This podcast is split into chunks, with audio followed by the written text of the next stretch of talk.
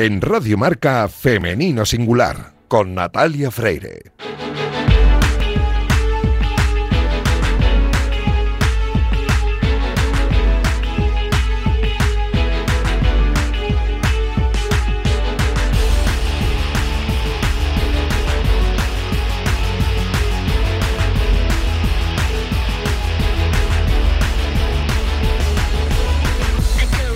Muy buenos días y bienvenidos un sábado más a este espacio de radio en el que nos empeñamos en dar visibilidad y voz a las mujeres que hacen que nuestro deporte sea cada vez más grande. Nos encanta ver triunfar a nuestros deportistas, ya sean hombres o mujeres, pero permitidnos que en la próxima media hora hablemos solo en femenino singular, que es el nombre de este programa que escucháis ahora mismo en la sintonía de Radio Marca. Os recuerdo que podéis encontrar los audios de nuestros programas en todas las plataformas de audio y en la web de marca.com. Y a los mandos técnicos me acompaña Daniel López Cantador, que ya está haciendo que todo suene a la perfección. Y este que comenzamos es el programa 235. Y como es costumbre en esta temporada, lo empezamos hablando con Irina Rodríguez sobre el entrenamiento invisible. Arrancamos ya.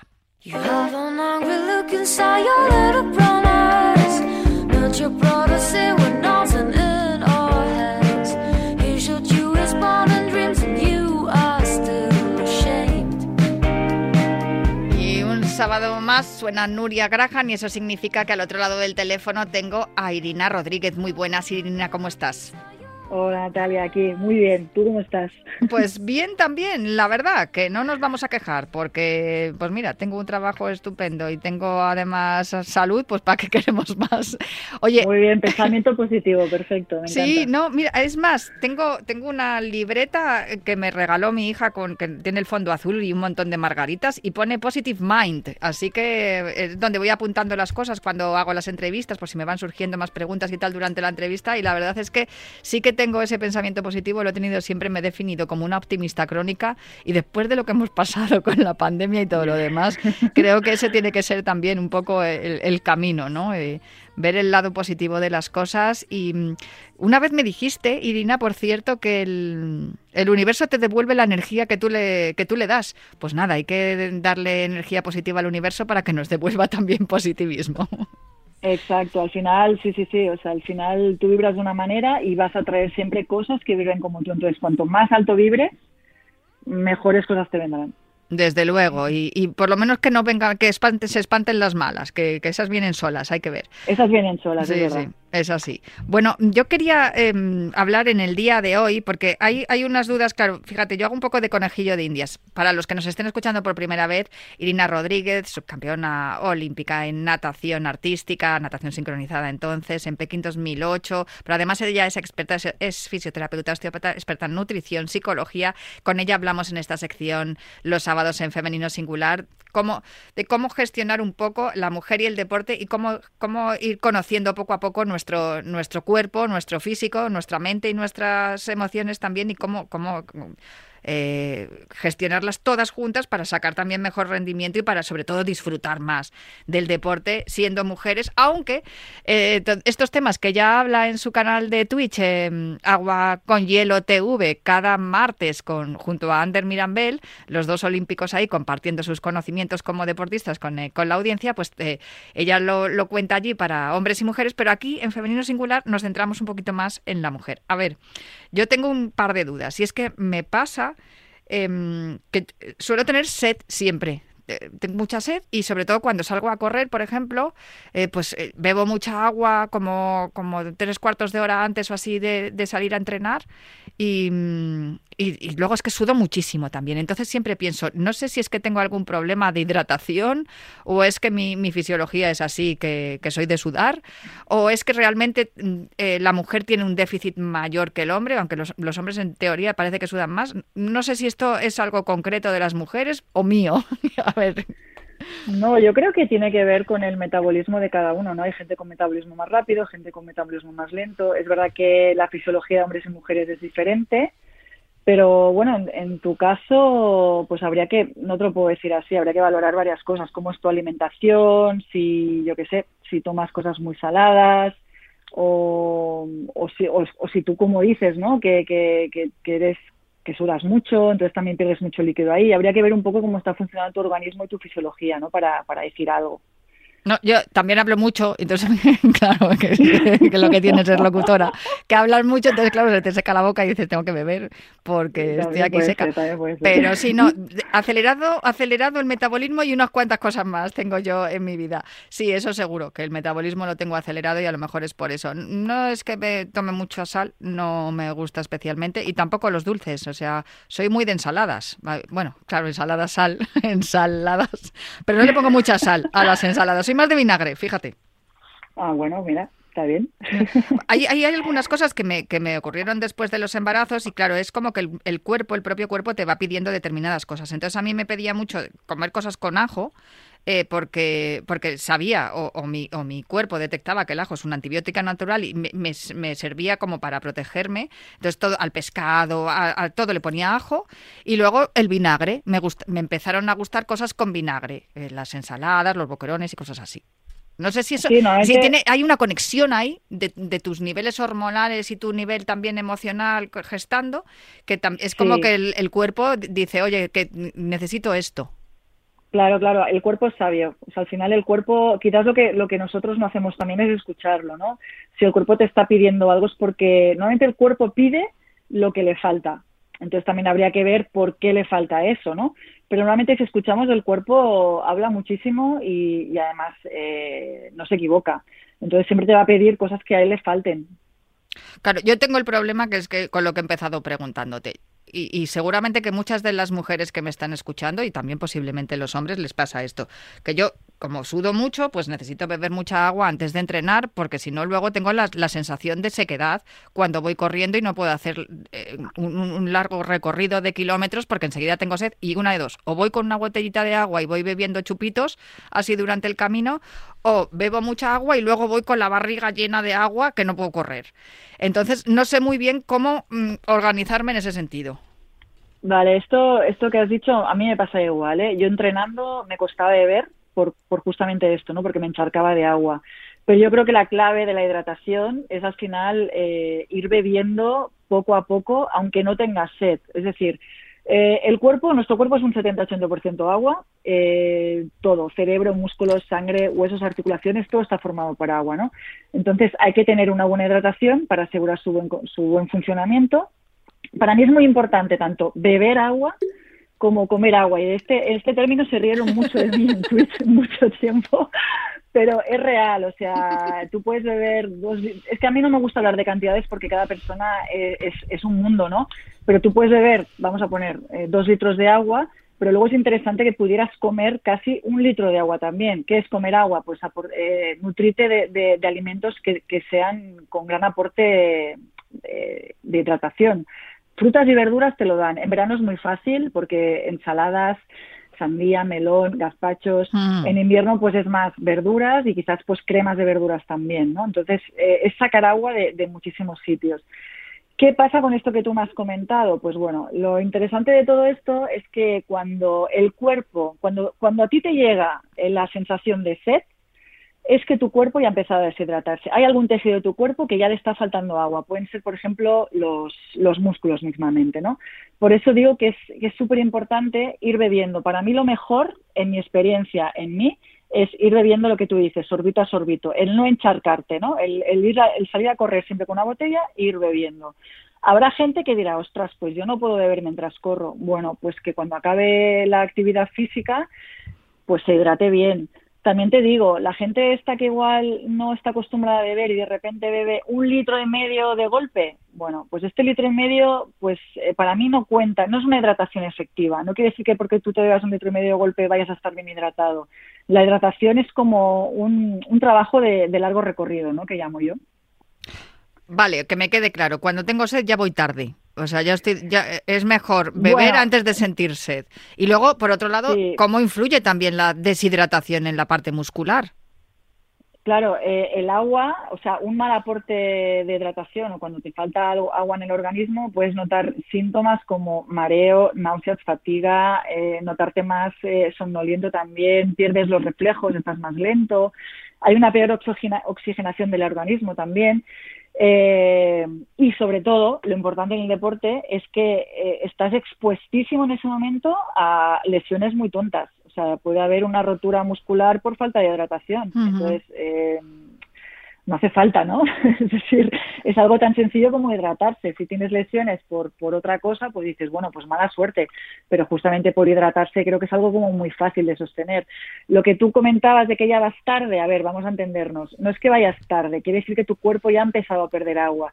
Si estás en una actividad moderada eh, no hay peligro, bebes y ya está, es, simplemente un aviso. El problema cuál es, que cuando tú te deshidratas y a lo mejor estás haciendo una actividad intensa, es aquí donde, donde quizás es más peligroso, ¿no? Eh, cuando vemos, eh, por ejemplo, los, las imágenes tremendas, ¿no? De, de, los maratonianos, las maratonianas que, que, van que van ya de un lado a otro porque no llegan hasta la meta, porque ya han perdido todo, toda la hidratación, ¿no? Bueno, claro, aquí ya pierden componente de hidratación, pero también pierden componente de todo, de glucosa, bueno, de, de, todo lo que le falta al cuerpo, ¿no? Minerales, oligoelementos, todo. Ahí le falta todo ya. Y estas cosas, los geles y estas cosas que toma la gente, porque yo, por ejemplo, no soy corredora de, de esas distancias, de, bueno, a mí me sacas de los 10 kilómetros y ya, ya nada, no, no, vamos, ni siquiera... Bueno, está, está, muy bien, está muy bien 10 kilómetros. Sí, ¿eh? no, yo, soy corredora de 5 o 10 y ahí soy feliz. La verdad que no, no soy de esas personas que dicen, si no hago, si no hago una maratón, no soy corredora. No, estoy muy bien en la distancia en la que estoy, además ahí me encuentro cómoda y también, esto lo hablaremos más adelante, pues que también depende un poco de la edad, ¿no? De la edad cuando empiezas a, practicar el deporte y, y, en qué condiciones también físicas lo, lo practicas. Pero bueno, sí, a lo que, a lo que íbamos, estos geles y estas cosas que se dan durante las carreras de larga distancia, eh, pues le pues, eh, pues mm, eh, carreras de 50 kilómetros marcha o, de maratón, son efectivos, porque yo muchas veces pienso, es que someter al cuerpo también a unas, a unos em, límites que, que, no sé si, si, el cuerpo humano está preparado siquiera para, para sobrepasarlos, ¿no? Bueno, a ver, es que si partimos de la base, eh, lo interesante del deporte sería que el deporte fuera una actividad de, enfocada a la salud. Es decir, que cada uno hiciera su actividad deportiva acorde a su ritmo de vida y a, sus características, a su edad y a su todo, ¿no? Como tú dices, pero el deporte de élite para mí no es sano. Estás exponiendo siempre, siempre, siempre el cuerpo a muchos límites, tanto el cuerpo físico como, como, como también el mental, ¿no? Lo dice una subcampeona olímpica, que el deporte de élite no es sano. no es sano, no es, en realidad no es sano para el cuerpo. Lo que pasa es que, bueno, sí que es cierto que tú cuando practicas deporte y te metes en, práctica deportiva de élite, tu cuerpo también se va acostumbrando. No es lo mismo que si yo ahora con 40 años, pues digo, venga, ahora voy a hacer una maratón y no he corrido en mi vida. Bueno, eh, vamos, a, vamos a ir más paulatinamente. Es verdad que nosotros, deportistas de élite, vas paso a paso y al final tu cuerpo se adapta perfectamente, pero si lo llevas mirado al concepto salud, es verdad que no es sano para mí. Oye, eh, eh, fíjate, eh, siempre que hablo con vosotras, con las nadadoras de, artística, me surge la pregunta, ¿a, vosotras se, os ponen las, yemas de los dedos así como de abuelo, como nos pasa al resto de los humanos cuando estamos pues mucho rato en el agua? Es, es curioso, pero no, no te creas que tanto. O sea, yo ahora se me pone, ahora que si me pongo, voy a la playa, un baño, tal, lo que sea, se me arruga más la piel que en aquel momento. Yo creo que el cuerpo, lo que, lo que te contaba, ¿no? Se adapta tanto a todo que igual los primeros años sí que se te arrugan, pero es que luego pues se te arrugan poco, pero no, no, no es recíproco o directamente proporcional a 10 horas en remojo, ¿no? Como un garbanzo. O sea, es, es curioso lo que, lo que el cuerpo se adapta, ¿no? Desde luego. Bueno, me voy a quedar con lo de comer agua, que me ha gustado mucho y, me han entrado ganas de tomarme un gazpacho, fíjate lo que te digo. sí, porque ahí, es donde, ahí es donde se encuentra también la, hidratación, ¿no? En, todas las eh, frutas y verduras fundamentales en cualquier, en la alimentación de cualquier persona, pero más si, si practica deporte. Pues Irina Rodríguez, no sé si me tienes que contar algo más y si no, pues ya te emplazo para el próximo día, que charlemos de No, yo si quieres, algo interesante de la hidratación, pero que podemos dejar para otro momento, es eh, todo el tema de bebidas energéticas que nos dan aporte de hidratación, pero también calorías a lo mejor vacías. Entonces, mi propuesta es una receta casera de bebida isotónica, pero eso lo dejamos para más adelante, si quieres. Un día hablamos de esto, para hidratarnos bien. Estupendo. Pues muchísimas gracias, Irina. Hasta el próximo día. Hasta el próximo.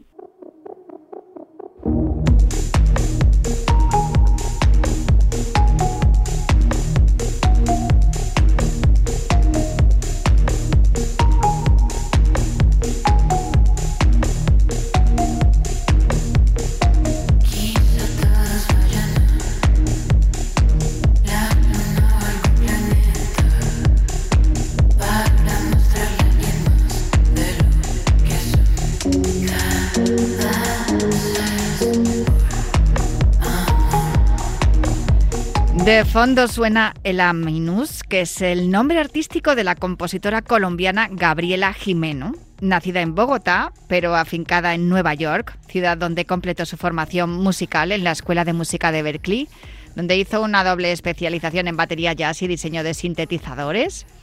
Y después de terminar sus estudios se instaló en Brooklyn, donde la cultura DJ, la escena de clubs y, el mundo de los sintetizadores la llevaron a concebir este proyecto que ya ha llamado el Minus y la Minus, no sé muy bien cómo se, cómo se pronuncia.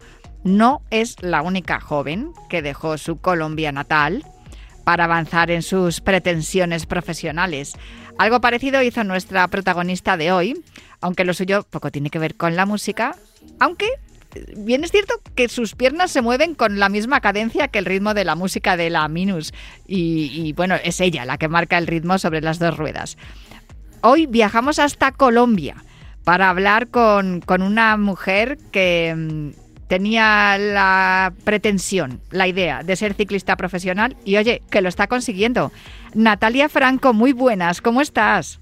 Hola Natalia, muy bien, muy feliz de estar aquí con ustedes. Oye, el pasado 28 de septiembre comenzó la sexta edición de la Vuelta a Colombia Femenina. Vais a estar corriendo hasta, hasta mañana domingo 3 de octubre. Este año se ha consolidado además la Vuelta a Colombia Femenina como una de las pruebas de, mayor importancia y competitividad. Sois, creo, un, número de inscritas de 170 corredoras eh, distribuidas en 31 equipos de varios países. Hay eh, además cinco equipos internacionales, 13 nacionalidades diferentes. Oye, esto se parece mucho a lo que tú mm, pretendías, ¿no, Natalia? Así es, ha sido una sorpresa increíble poder ver tantas niñas corriendo, eh, tantas oportunidades y la verdad que es muy bonito ver que el país progresa en el ciclismo femenino.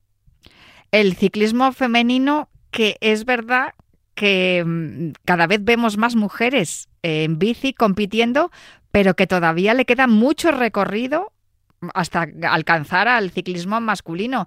Es, eh, está en una situación parecida al resto, de, al resto de los deportes, ¿no, Natalia? Sí, así es. Yo creo que poco a poco vamos avanzando y vamos a dar a conocer que las mujeres colombianas también son muy buenas ciclistas, ciclistas de talla mundial.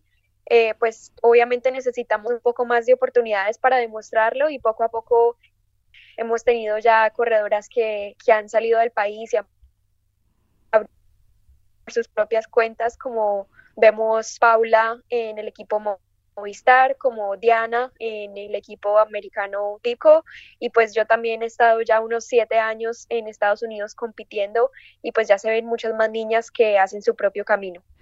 Lo de Estados Unidos es una de las cosas que yo quería hablar contigo, porque claro, no es lo mismo mm, competir en tu país, ya sea Colombia o sea España, que llegar a un lugar como Estados Unidos donde el deporte está tremendamente profesionalizado desde la etapa universitaria.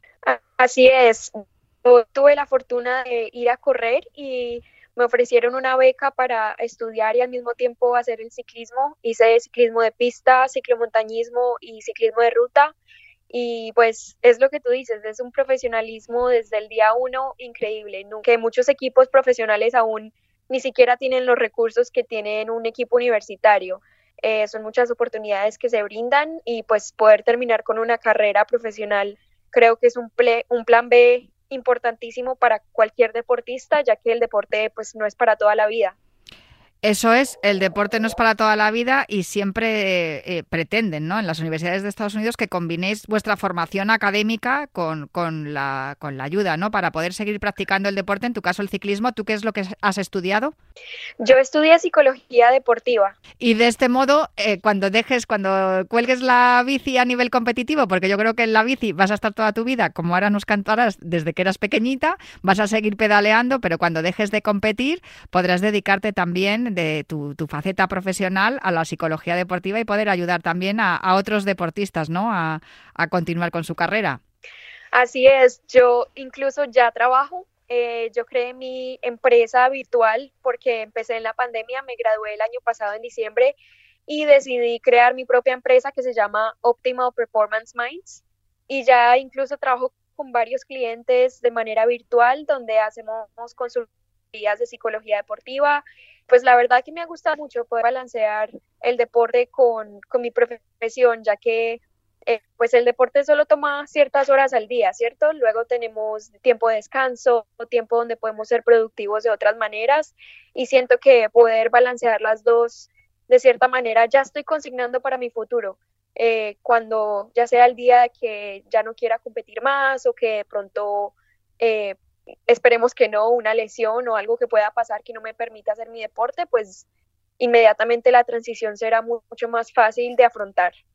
Natalia, yo ya te conozco porque, claro, me he estado documentando, informando y he estado buscando todo tipo de información para preparar la entrevista, pero cuéntales a los oyentes de, Radio Marca quién es Natalia Franco. Bueno, Natalia Franco es una niña de 26 años, eh, nací en Medellín, Colombia. He sido ciclista competitiva hace 12 años en diferentes modalidades y pues cuando salí del colegio me fui a Estados Unidos a, a competir eh, como dije antes, me ofrecieron una beca y hice mi pregrado en psicología, luego me especialicé con una maestría en psicología deportiva. Eh, seguí corriendo por equipos profesionales eh, mientras estudiaba y pues luego de la pandemia empecé a correr, digamos que otras modalidades como el Swift, como el Gravel, ya que las carreras de ruta por etapas pues las estaban cancelando, era más difícil eh, que las hicieran por la pandemia. Y pues bueno, por ahora volví a Colombia, ya que había pues carreras a fin de año aquí. Y, y pues tratando de ver cuáles son mis opciones el otro año, eh, ya que me gustaría muchísimo ir a poder competir a, Europa. Oye, eh, permíteme que me detenga en lo que has dicho, que empezaste a correr a través de la plataforma Swift. Y es que, claro, e, estuviste confinada como muchísima, como todo el mundo, estuvimos confinados como todo el planeta y claro, no podías salir a entrenar, que es una, es una de las cosas que hemos preguntado mucho a los deportistas, cómo se las han apañado durante el tiempo de confinamiento, que no sé cuánto, cuánto duró en tu caso, pero desde luego la plataforma Swift a ti te vino fenomenal. Explícanos un poco en qué consiste y cómo la utilizaste. Sí, pues la verdad, cuando la pandemia empezó, yo estaba en Estados Unidos y en Estados Unidos, la verdad, no hubo mucho confinamiento, eh, ya que pues las personas allá, digamos que están un poco más regadas en el país y no, no están tan cerca, eh, pero igual no había carreras y mi equipo era patrocinado por la plataforma de Swift, que es para entrenar pues en simuladores con la bici y había muchas carreras eh, virtuales como el Tour de Francia, como varias carreras que, eran de la vida real se pasaron a virtual y aún así pues competíamos por dinero, por clasificaciones, por puntos. Entonces, eh, la verdad al principio a mí no me gustaba mucho porque pues lo que yo disfruto más del ciclismo es la habilidad, la adrenalina, la naturaleza, ver eh, las otras corredoras, pero ya que esa era mi única opción, pues decidí cogerle amor y, tratar de volverme lo mejor que pudiera y así fue. Eh, todo el año estuve aprendiendo, estuve cometiendo muchísimos errores, eh, cada, día aprendiendo mucho y pues al fin de año se vio muy gratificante ya que eh, pues pude participar en el primer mundial virtual de la UCI y, y también pasé a la final por un contrato profesional en el Canyon SRAM con Swift Academy. Y ahora ya estás en un equipo profesional compitiendo y has comentado que lo que te gustaría es ir a Europa, porque claro, estás corriendo la, vuelta a Colombia en, categoría femenina, pero claro, mm, te entrenaste pues corriendo el Tour de Francia, el Giro, la vuelta, ¿por qué no? E, esas, esas rondas de, tres semanas que se corren en Europa, ese es el, el, objetivo, ¿no? Que tú tienes, un equipo profesional y poder venir a, a correr aquí en, los, en las pruebas que se hacen femeninas, que no son todas las que deseáramos, Natalia. Ya te lo digo que desde Europa deseamos más pruebas femeninas en, ciclismo. Sí, yo creo que muchísimas ciclistas tienen el sueño de ir a, al corazón del ciclismo, que es en Europa, donde hay tanta historia y digamos que el real nivel del ciclismo. Entonces, me gustaría empezar mi formación allá lo más pronto posible todavía soy una corredora joven y que ya tiene un recorrido pues notable que siento que me podría ayudar a, que esa curva de aprendizaje sea un poco más rápida y, pues poder aprovechar como, como los años pico para, para poder ser una buena corredora. Tu ejemplo, desde luego, es inspirador, porque claro, habrá muchas mujeres que les encante el ciclismo y te estén escuchando ahora mismo y digan, pues oye, a lo mejor yo también tendría que, irme a, Estados Unidos y, intentar pelearme una, beca para poder tener una formación académica y luego poder estar en un equipo profesional, o bien, oye, empezar con, con, el entrenamiento virtual de Suite a ver si nos, a ver si al final consigo también entrar en el equipo, porque claro, son dos vías por las cuales llegar a un equipo profesional. Sí, claro que sí. Yo pues por al equipo profesional no, no pude entrar por Swift, pero, pero la verdad que sí me di a conocer muchísimo y eso me hizo una corredora mucho más completa. Em, digamos que me fortaleció mucho en la parte de la confianza, saber que yo era una corredora fuerte físicamente también y pues obviamente mentalmente no es, no es lo que cada una de esas experiencias me ha sido, me ha hecho un poco más fuerte y, y sé que eso se verá recompensado en un futuro. ¿Qué es lo que hace falta para que em, más patrocinadores, más equipos y más público acuda y apoye al ciclismo femenino, Natalia? Eh, yo creo que, digamos, un poco más de, exposición, pues eh, muchas veces vemos que, que, los hombres se roban, digamos que el show eh, ha mejorado, ya a mucha televisión la están dando a las mujeres, pero pero todavía falta mucho por dar y yo creo que cuando tenemos esas oportunidades, tomarlas y demostrar que las mujeres también corremos duro, que también podemos representar una marca de buena manera, que también creamos, eh, eh, digamos que dinero para esas marcas. Entonces, yo creo que es un poco de los dos lados, eh, pero creo que vamos por un buen camino. ¿Cuál es tu referente? ¿En quién te fijas tú? Ya me da igual si es hombre o mujer, ¿eh? en el ciclismo, ¿quién es tu ídolo? Ah, wow, qué difícil. Em, creo que creo que hay muchas mujeres que, admiro, em, pero la verdad nunca he tenido como una ídola que yo quiera seguir. Eh, me gusta coger los puertos de cada una y aprender de muchas, eh, pero la verdad que creo que admiro mucho por lo que he pasado aunque no soy una, ciclista reconocida, eh, creo que es bonito admirar y mirar para atrás, ver todo el proceso y todas las barreras que he superado de cierta manera, pero, siento que muchísimas mujeres son mis heroínas y, aprendo de todas las mujeres mucho. Bueno, pues yo, te voy a dar un par de nombres aquí de nuestros referentes en España. Doris Ruano, Joana Somarriba, ellas eh, son las ciclistas con las que más eh, alegrías hemos disfrutado en el ciclismo y ojalá que tú, que además te llamas como yo, así que me encanta entrevistarte porque así no me equivoco. y, ojalá que tú también nos, nos, des muchas alegrías y que podamos verte corriendo aquí en España porque eh, lo cierto es que los corredores colombianos les tenemos mucho cariño eh, los aficionados españoles y, ¿por qué no? Vamos a coger cariño también a una corredora colombiana como es tu caso, Natalia. Natalia Franco, un placer charlar contigo hoy aquí en Femenino Singular. Te deseamos muchos éxitos y esperamos verte muy prontito en España. Muchísimas gracias Natalia, un abrazo para todos y ojalá así sea muy pronto estar en las tierras españolas, poder eh, demostrar y, conocer a muchos de, los compatriotas. Pues un abrazo fuerte y que vaya muy bien la, vuelta ciclista a Colombia y que, y que, como bien estamos diciendo, pues podamos disfrutar de tu ciclismo aquí también pronto por tierras españolas. Un abrazo muy fuerte. Y yo me tengo que marchar ya, pero os dejo con la sintonía de Radio Marca con otra apasionante jornada con los chicos de Marcador, pero os prometo que vuelvo aquí el próximo sábado a Femenino Singular.